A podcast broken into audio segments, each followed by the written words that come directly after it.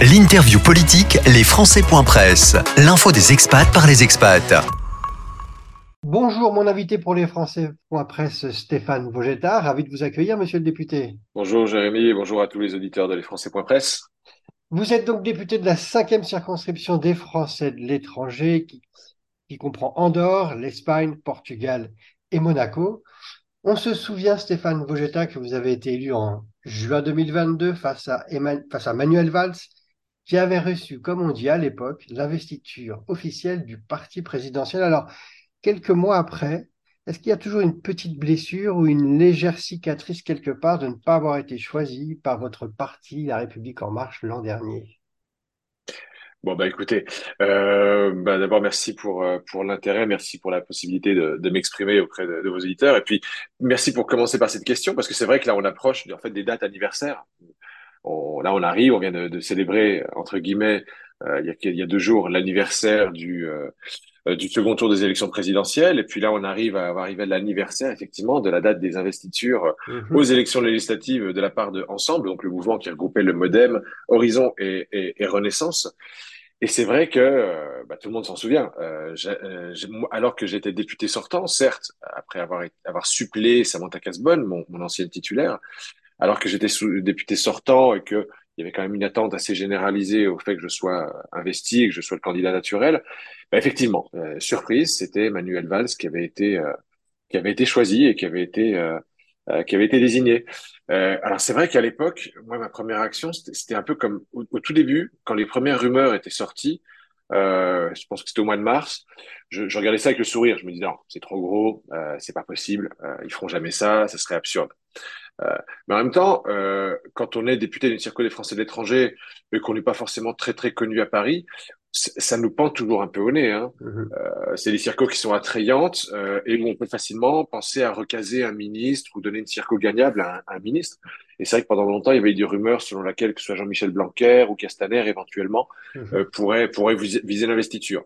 Donc, je me suis toujours dit, bon, c'est pas impossible. On verra bien le cas échéant. Mais en tout cas, moi, je j'espère faire valoir mes mes, euh, mes qualités et ma capacité à gagner cette, euh, cette élection. Et puis on verra bien s'ils ont s'ils trouvent un meilleur candidat. S'ils décident de, de, de d'investir Zinedine Zidane, qui vit dans la Circo, qui est le Français le plus populaire, et en plus qui pourrait euh, envoyer un, beau message peut-être en devenant député, pourquoi pas?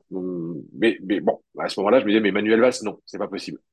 Et puis finalement, euh, donc j'y croyais pas du tout. Donc, et puis effectivement, deux jours avant la date des investitures, il y a eu des rumeurs, enfin des articles de presse qui sont sortis brutalement et en groupe qui disaient Manuel Valls s'est investi. Donc, vous, avez appris, vous avez appris par la presse cet investissement Il y a d'abord eu dans la presse des fuites ou alors des, des, rumeurs qui paraissaient quand même très affirmatives. Et donc à ce moment-là, donc c'était un mardi. Euh, moi je me rappelle très bien, j'étais au tournoi de tennis de Madrid et soudain, pan, des notifications dans tous les sens. Manuel Valls sera investi par la République en marche. Ben, alors ça, ça, commence, ça me surprend. Donc j'ai essayé de reparler à toutes les personnes qui m'avaient dit de ne pas m'inquiéter, que j'étais le candidat naturel, euh, donc les personnes à Paris, hein, au mhm. placé. Puis à ce moment-là, c'était impossible de les joindre. Et donc, euh, bah, j'ai bien vu que le vent tournait. Le vent avait tourné, quelque chose s'était passé. On s'en aperçoit euh, quand le téléphone ne répond plus, c'est ça? On, appelle les gens et puis tout d'un coup, on tombe plus sur les messageries que directement. Voilà, et puis en même temps, tout le monde était très occupé à ce moment-là. Il y a quand même 577 investitures dans 577 circonscriptions. Et j'étais pas le seul à, à, demander des nouvelles. Bref, le, le, le mardi, je, je, lis ça, et le mercredi, je me rends compte que effectivement, il est très probable que ça se passe comme ça. Mais ce qui s'est passé, c'est que euh, pendant, pendant toutes ces semaines, et en particulier à partir du mardi, j'ai reçu tellement de messages qui venaient euh, de, sur mes réseaux sociaux, sur mes lignes WhatsApp, et le message en particulier des lecteurs, d'accord qui me disait c'est pas possible, euh, euh, si Val s'est investi, on votera jamais pour lui, euh, maintenez-vous, euh, on vous soutiendra, etc., etc. Qu'à un moment, je me suis dit bon, je vais pas arriver, j'arrive, j'arrive à joindre personne, donc si jamais cette décision est prise, je vais pas réussir à la, à la, à la changer. Mais en même temps, est-ce que j'ai envie de la changer?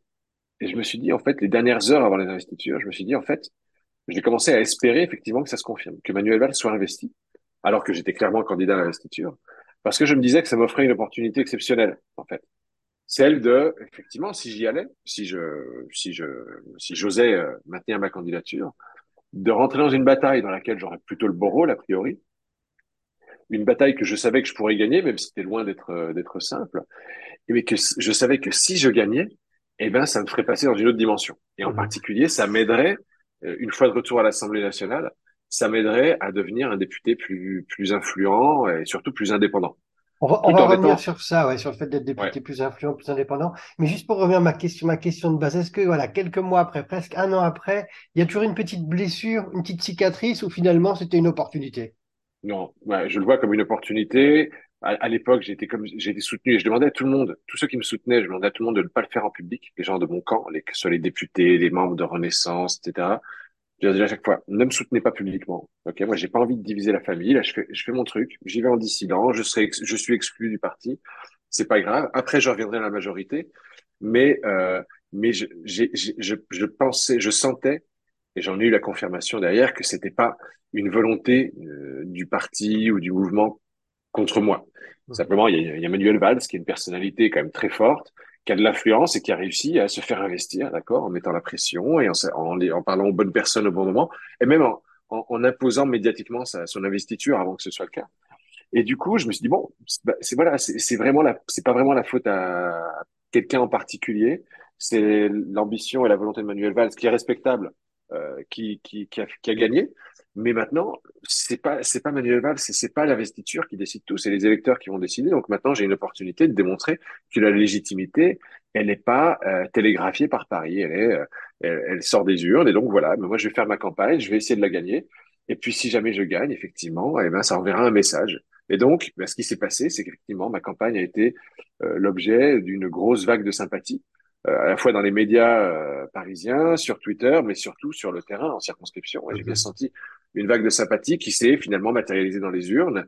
Et donc voilà, bah, le tour était joué, j'ai gagné et je suis redevenu un député et un député de la majorité présidentielle. Parce que vous venez d'évoquer le fait d'avoir été exclu à un moment donné du parti, c'est ça, si j'ai bien compris, mais maintenant, au sein de l'Assemblée nationale, vous êtes situé où en fait? Est-ce que vous êtes euh, mm. dans, le, dans le groupe? Vous pouvez nous expliquer comme ça, voilà, on voit un bien peu sûr. Le non, alors moi j'ai été exclu du parti parce que c'était la règle, parce que quand on est un candidat, quand on est un candidat qui est membre du parti et qui se présente euh, à une élection en particulier législative contre le candidat officiellement investi, ben on, on risque l'exclusion. Moi j'ai été exclu, ce qui était logique, et j'ai euh, j'ai nié ce risque à aucun moment. Euh, mais par contre, je ne suis pas retourné dans le parti. Je suis retourné dans aucun parti, d'accord? Je suis, euh, je me sens très bien en étant euh, sans parti fixe. Euh, en revanche, ce que j'ai toujours dit à mes électeurs et aux médias, mais surtout à mes électeurs, c'est vous y trompez pas. Je suis dissident contre la majorité présidentielle, enfin contre le candidat de la majorité présidentielle. donc je dis non d'une certaine manière à, à, à, la décision qui a été prise. Et si, si c'est une, si une, décision d'Emmanuel Macron, bah du coup je dis non à Emmanuel Macron. Mmh. Mais c'est pas grave parce que tout le monde a le droit à l'erreur, même même ma famille politique. Et, et, et, malgré ça, moi, ça continue à être ma famille politique et ça continue à être la, la seule proposition qui est alignée avec mes idées. J'ai pas d'idéologie, mais j'ai quand même des idées, certaines convictions. Donc moi, je vais gagner. Et après, ben, s'il m'accepte, euh, je retournerai au sein de cette euh, de cette majorité présidentielle parce que j'ai bien l'intention de devenir un député, euh, enfin de rester un député utile et efficace, et que la condition pour être utile et efficace pour mes électeurs, c'est d'être dans la majorité et, de ne pas être un député non inscrit ou un député d'opposition qui va passer cinq ans à regarder les trains passer et à n'avoir aucune influence sur rien. Donc à partir de là, je, on, est tombé d'accord à la fois avec l'Élysée et avec le groupe parlementaire l'AREM, la, Renaissance, que je serais apparenté à ce groupe, à savoir je ne serais mhm. pas inscrit officiellement au groupe, mais je travaillerai avec eux, d'accord, sans, sans être membre de, de, Renaissance, je travaillerai au sein du groupe euh, Renaissance et avec eux et donc je participerai à leur réunion de groupe sans que pour autant euh, ça, ça, s'attache à cela une sorte de discipline euh, spécifique, à savoir euh, que à, la fois dans les textes, je n'ai signé aucun engagement qui m'oblige à suivre les disciplines de vote du groupe, et d'autre part, tout le monde le sait très bien, et les responsables de groupe et, et, tous ceux qui gèrent notre groupe savent très bien, ils me connaissent maintenant, ils me disent, Stéphane, on te connaît, on sait que si un jour t'es pas d'accord avec nous, tu feras d'accord, tu feras ce que tu veux avec ton vote. En revanche, on a confiance dans le fait que si tu n'es pas d'accord avec nous, tu le feras euh, dans, dans, les formes et sans monter d'esclandre et sans essayer de, de diviser la, la, famille. Sur quoi ils ont raison, je suis pas, je suis pas là pour ça. Mais j'ai effectivement une, une, indépendance qui est reconnue en interne, mais qui ne m'a pas empêché de, d'être d'accord avec certaines décisions controversées. Notamment, euh, moi, j'étais totalement aligné avec la, la proposition de réforme des retraites. Et donc, euh, je ne faisais pas partie de ceux qui auraient pu être dissidents sur, ce, sur cette décision-là. Vous avez évoqué le fait d'avoir euh, eu un contact avec l'Élysée, en tout cas pour savoir comment vous alliez travailler avec le groupe. Est-ce que vous avez eu l'occasion de dire à Emmanuel Macron directement ce que vous venez d'évoquer avec nous? Euh, Écoutez, on se, alors, on se croise assez peu rarement, assez, assez rarement avec euh, Emmanuel Macron. Et je vous avoue que quand je le croise, euh, j'ai d'autres priorités que de lui parler de, de Manuel Valls et, et, du passé. Mais c'est vrai qu'on s'était recroisé tout de suite après les élections. On s'était recroisé à Lisbonne euh, euh, lors d'une de ses visites à, la fin juin, donc à peine euh, une semaine après le second tour. On avait eu, il avait eu quelques mots, grosso modo. On sentait bien qu'il était, enfin, en tout cas, il n'y avait aucune amertume de sa part, tout comme il n'y en avait pas de ma part. Simplement, euh, on a reconnu, je pense, euh, même sans, sans, le dire de cette manière-là, mais qu'il euh, y, y avait une décision. J'étais pas, j'étais pas d'accord. J'ai mis en place un rapport de force. J'ai gagné le rapport de force. À partir de là, je reviens dans la famille. Je leur pardonne, ils me pardonnent et on continue à avancer.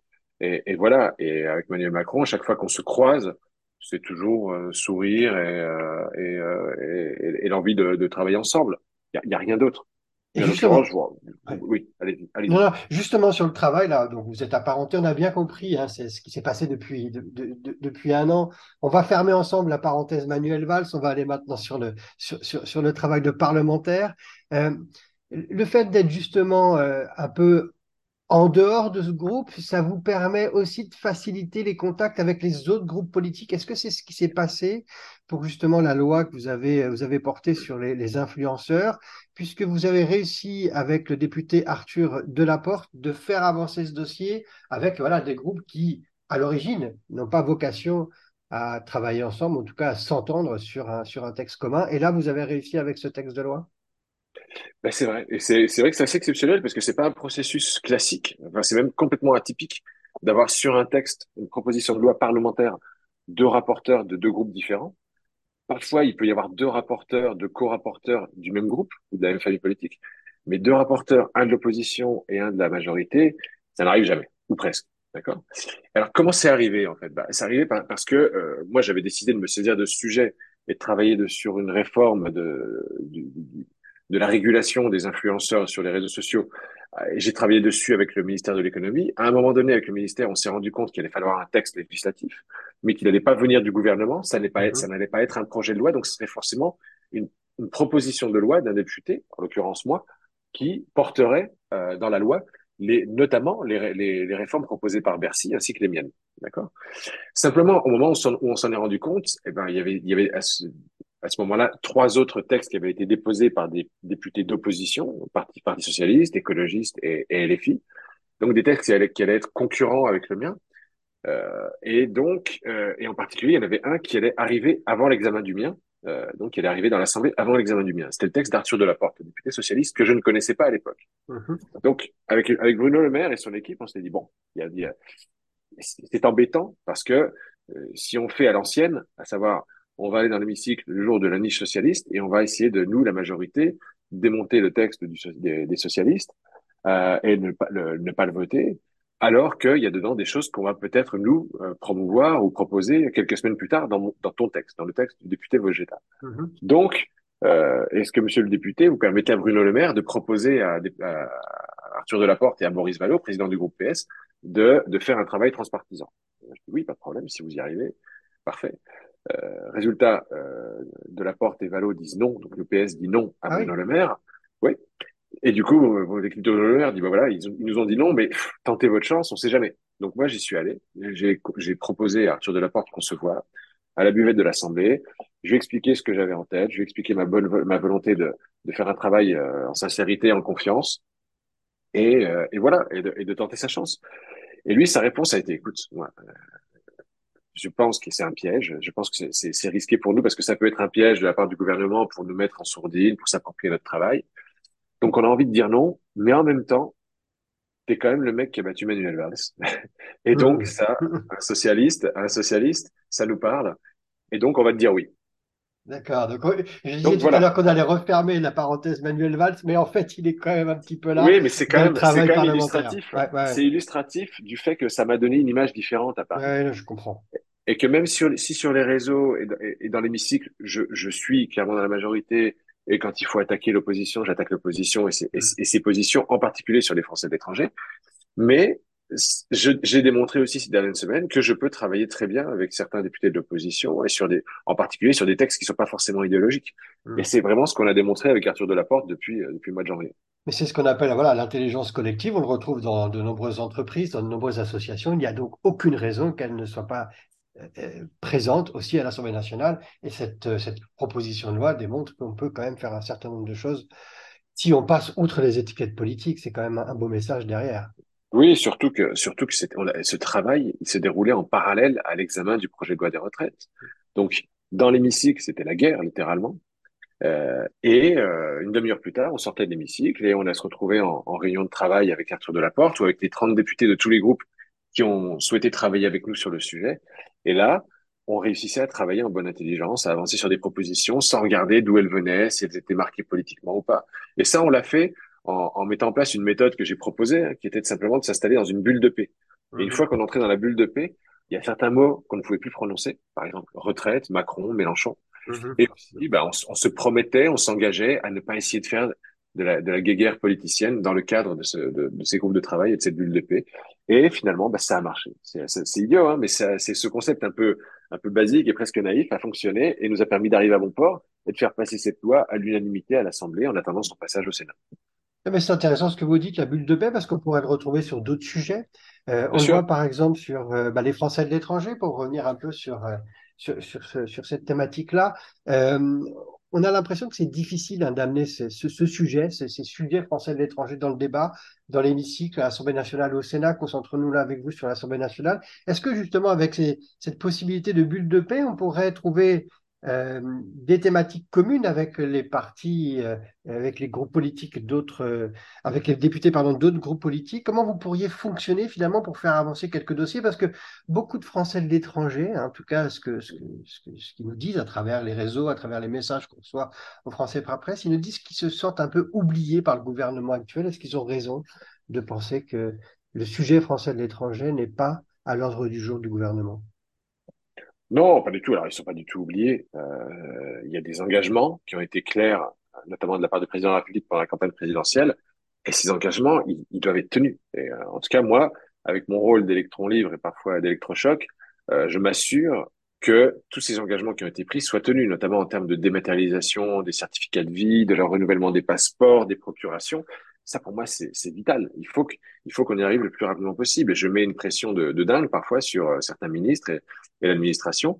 Bon, c'est euh, du coup, j'ai pas forcément l'image la plus euh, la plus apaisée euh, dans certains ministères, dans certains ministères. Mais maintenant, les gens savent à quoi s'attendre avec moi. Ils savent que j'ai pas grand chose à perdre. J'ai pas d'attente, de, de promotion ou quoi que ce soit, donc je peux y aller librement. Je suis dans la majorité, mais si je si je dois taper du poing sur la table de temps en temps, je le fais. Alors, euh, il y, a, y, a, des sujets qui, sur lesquels on avance. Hein, euh, le, le, le, pass, le pass culture euh, euh, pour les jeunes Français d'étranger, on, avance. Euh, le, euh, la dématérialisation, ça avance, même si ça avance plus lentement que ce qui était prévu. Euh, et puis ensuite, il y a par exemple la résidence de repli. Ah oui, là... c'est un bon sujet parce que là, il y a un groupe de travail qui se crée. On a l'impression que voilà, on risque de retrouver sur des oppositions stériles. Mais peut-être qu'avec votre expérience, vous pourriez faire avancer ce, dossier. Je rappelle juste pour nos auditeurs, hein, la, la résidence de repli, c'est de créer pour l'instant une nouvelle identité juridique hein, entre la résidence principale et la résidence secondaire pour un logement détenu en France par un Français de l'étranger. Et la grande question aujourd'hui, c'est de savoir si cette euh, création ne concernerait que les Français qui vivent dans des zones à risque ou si cette, euh, ce nouveau statut juridique euh, pourrait aussi être euh, dispensé pour l'ensemble des Français qui vivent à l'étranger et qui auraient une résidence en France. Déjà, on voit que dès le départ, le terreau n'est pas le même entre, euh, entre les différentes instances politiques. Non, effectivement, parce qu'il faut, il faut être réaliste. Il faut être réaliste. Moi, je, viens de, de, préparer un, une proposition de loi, un texte qui était quand même assez complet et assez euh, ample dans les sujets qu'il abordait. Et donc, il y a des pièges dans lesquels on ne peut pas tomber. Et en particulier, on ne peut pas se permettre de mettre dans un texte qu'on veut voir voter et surtout qu'on veut voir appliquer des, des, éléments qui pourraient être retoqués par le Conseil constitutionnel. Mhm. Euh, en, en, particulier, à partir du moment où on touche à la liberté d'expression, et là ça, ça concernait mon texte, où on touche à la à l'égalité euh, face à la loi entre les Français, eh bien, il y a, y a, un risque de, de, retocage, de se faire retoquer par le Conseil constitutionnel. Donc, risque numéro un qu'il faut prendre en compte à l'heure de créer cette, euh, cette résidence de repli. Et ensuite, le risque numéro deux, c'est un risque politique. Euh, moi, je peux vous dire, et, et, vous le savez, parce que vous vous rappelez peut-être que j'avais fait publier une tribune dans le, dans le Monde au mois de, de novembre, euh, juste après les débats du projet de loi de finances, donc le débat du budget, euh, après avoir vu comme au sein de l'Assemblée, tous les groupes politiques ne, ne parlaient des Français de l'étranger que sous un seul angle, qui était euh, grosso modo, de nous considérer comme des gens qui étaient partis essentiellement pour une des raisons fiscales, et donc du coup ne penser à nous qu'en termes de comment est-ce qu'on peut faire, faire payer plus d'impôts aux Français de mmh. l'étranger. Donc, il y a, y a, une loi, il y a un projet de loi qui a été présenté, une proposition qui a été présentée par, le, par, le, par, des sénateurs, par un sénateur, et qui propose euh, de créer la résidence de repli et tout de suite de, lui, de la faire bénéficier de certaines exceptions fiscales. Bah, ça, ça, peut passer au Sénat puisque c'est présenté par la majorité sénatoriale et que dans ce cadre-là, ce qui arrive souvent, c'est que les sénateurs peuvent se faire plaisir en votant des choses euh, assez, euh, on va pas dire démagogiques, mais qui, qui plaisent, qui plaisent aux, électorats, surtout quand on est en période préélectorale. Il n'y a pas de mal à se faire du bien. Il n'y a pas de mal à se faire du bien. Par contre, il y a certains textes dont on sait que quand ils vont arriver à l'Assemblée nationale, moi, si maintenant je vois arriver un texte à l'Assemblée nationale où je vois un concept, un nouveau concept, et que ce nouveau concept est rattaché uniquement à une exemption fiscale pour les Français de l'étranger, moi je sais comment vont réagir tous les groupes euh, politiques à l'Assemblée nationale, sauf le mien, éventuellement. Ça va être, bah non, désolé, les Français de l'étranger, on n'est pas là pour, euh, pour alléger leur fiscalité, on est plutôt là pour charger la barque.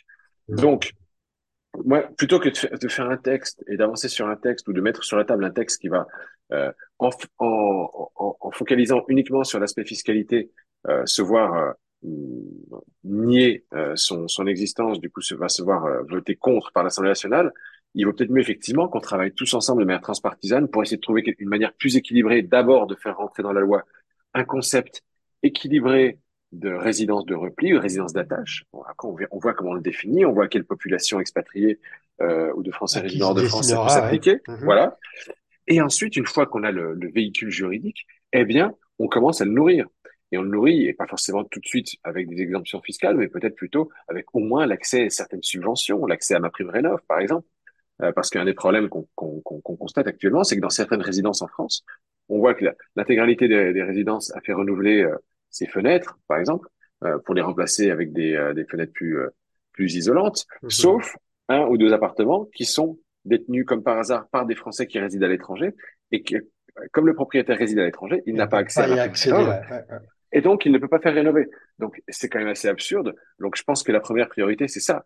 Euh, s'assurer que euh, ces, ces, Français de l'étranger et les résidences détenues par les Français de l'étranger puissent, avoir accès, euh, avoir les mêmes droits que certaines que les résidences euh, euh, détenues par les Français de France. Ouais, et après, effectivement, si à un moment, on voit pour certains cas la, la possibilité d'ouvrir euh, une exemption euh, de la de la prime d'habitation, enfin de la taxe d'habitation, eh bien évidemment, il faudra y réfléchir mais il faudra aussi réfléchir dans le cadre d'un contexte politique qui actuellement, je vous le dis, hein, n'est pas le bon. Et si mhm. vous revenez à, si vous regardez à nouveau en arrière des, des, débats qu'on a eu, des débats budgétaires qu'on a eu en novembre dernier, et si vous revoyez mes interventions, qui à l'époque ont été assez commentées, mes interventions en, dans l'hémicycle en défense des Français de l'étranger, ben, vous verrez que le contexte n'est pas au vote d'exemption fiscale pour les Français de l'étranger. Non. Euh, puisque vous parliez d'exemption fiscale, j'ai envie d'aller un peu dans votre circonscription, notamment du côté du Portugal. Euh, puisque euh, le statut RNH, hein, des résidences non habituelles, à plus de 10 mhm. ans, pour, pour, rappel, en fait, ce statut permettait une exonération d'impôts, bah, on va faire pour les Français hein, qui venaient euh, qui venaient euh, s'installer euh, au Portugal. On arrive à échéance de cette, euh, de, cette loi. Donc, ceux qui ont pu en bénéficier maintenant sont remis sous la coupe de la fiscalité portugaise.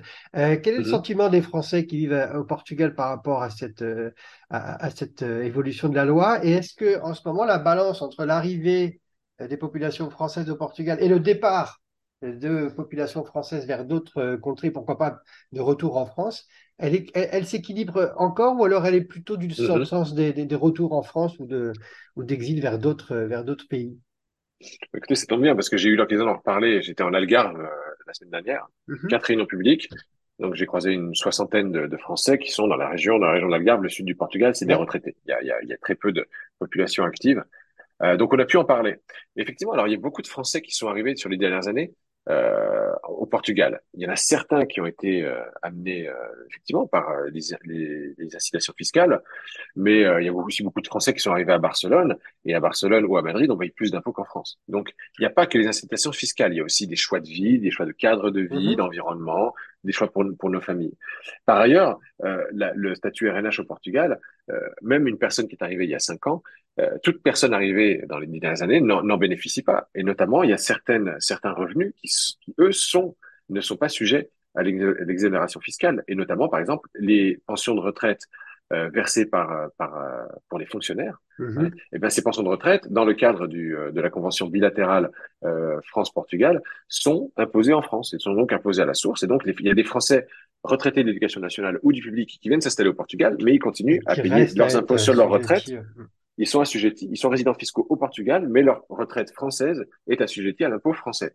D'accord? Alors maintenant, ceux qui sont effectivement, enfin, les personnes qui sont arrivées au Portugal qui ont, dans les dix dernières années, qui bénéficient du statut RNH, ben moi je pense qu'il y, y, a une partie, peut-être la moitié, qui pense effectivement repartir vers, vers la France. À la fin, une fois qu'ils ne bénéficieront plus du statut, parce que effectivement, ils retomberaient sous la coupe de la fiscalité locale portugaise, qui est plus élevée, bien plus élevée que la française, pour le niveau de retraite du privé auquel on, auquel on pense. Mais il y en a d'autres, l'autre moitié, qui, qui est venu au Portugal, peut-être pour, euh, pour cette exonération, mais qui se sont rendus compte que le, le, le Portugal, c'est un, on va dire, un très beau gâteau, et que même si la fiscalité attrayante est une très belle cerise, eh ben, le gâteau, euh, finalement, on, on s'y fait, on s'y attache, et que finalement, même si la cerise disparaît, on a, on a envie de garder le gâteau. Hein, un pays accueillant, un pays agréable, où le coût de la vie est moins cher, où certains trouvent une sensation de, de tranquillité, de sécurité qu'ils n'ont peut-être pas forcément en France.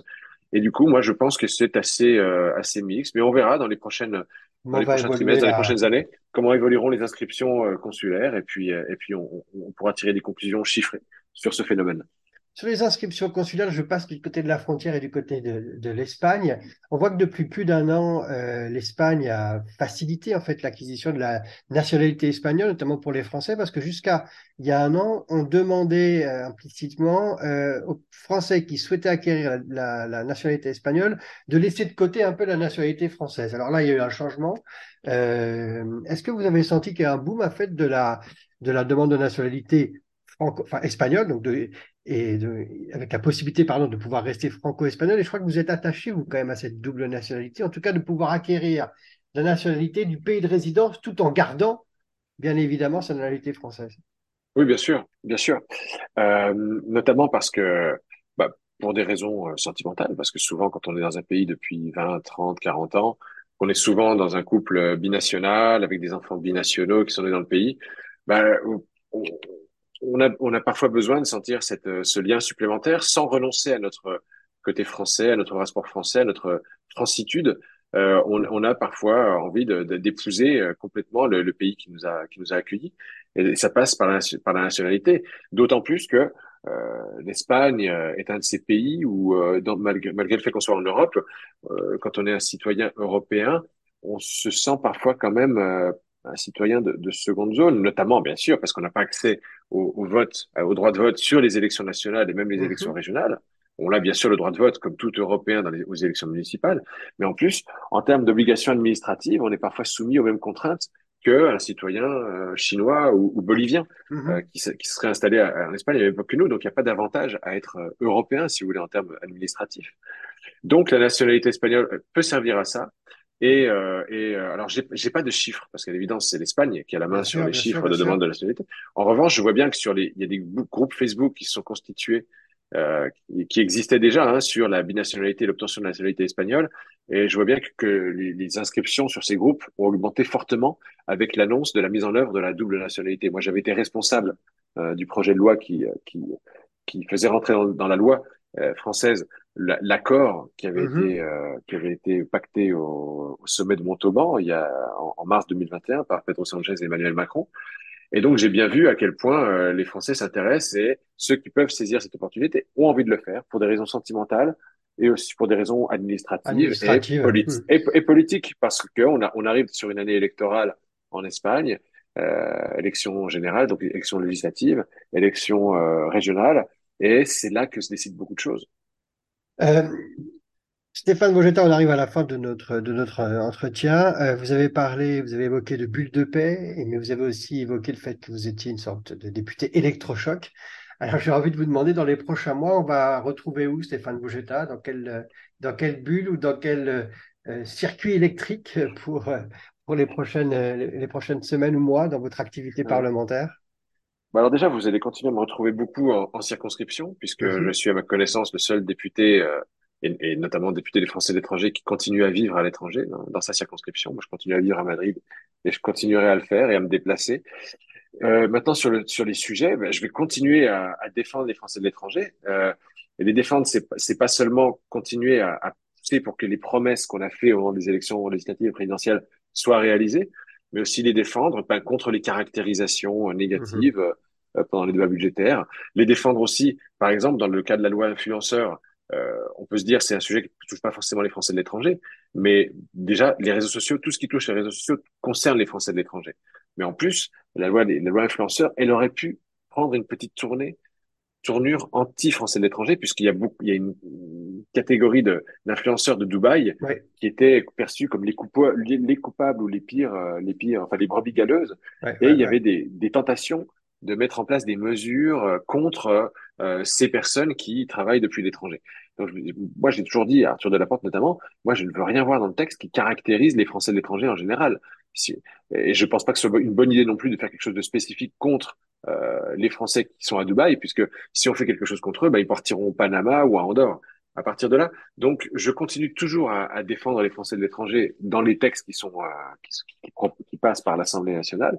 On va travailler sur la résidence de repli. Et puis, et puis, et puis, on verra bien. Moi, j'espère, j'espère qu'il y aura d'autres, d'autres thèmes dont je pourrai m'emparer. Euh, peut-être aussi dans un cadre transpartisan, parce que j'ai j'ai bien envie de répéter l'aventure euh, transpartisane, que ce soit avec Arthur Delaporte ou avec d'autres députés de droite ou de gauche. Euh, moi, franchement, j'ai j'ai aimé ce processus, ce processus, et je pense que dans le contexte actuel de l'Assemblée nationale, euh, si on n'arrive pas à avancer de cette manière un peu pacifiée et transpartisane, eh bien, on va pas faire grand-chose sur les quatre années qui viennent. Moi, j'ai pas l'intention, je me suis pas fait élire pour ne pas faire grand-chose. Je suis là pour être efficace et utile. Et donc, euh, bah, écoutez, je, je suis à l'affût euh, de la prochaine cause. Euh, si c'est une cause qui concerne directement les Français de l'étranger, tant mieux.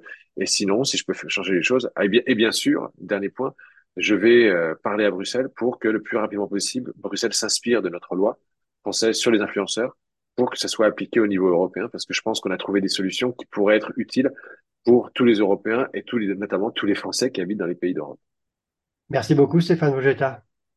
Ben, merci à vous et, et bonne, bonne continuation. À bientôt. Au revoir.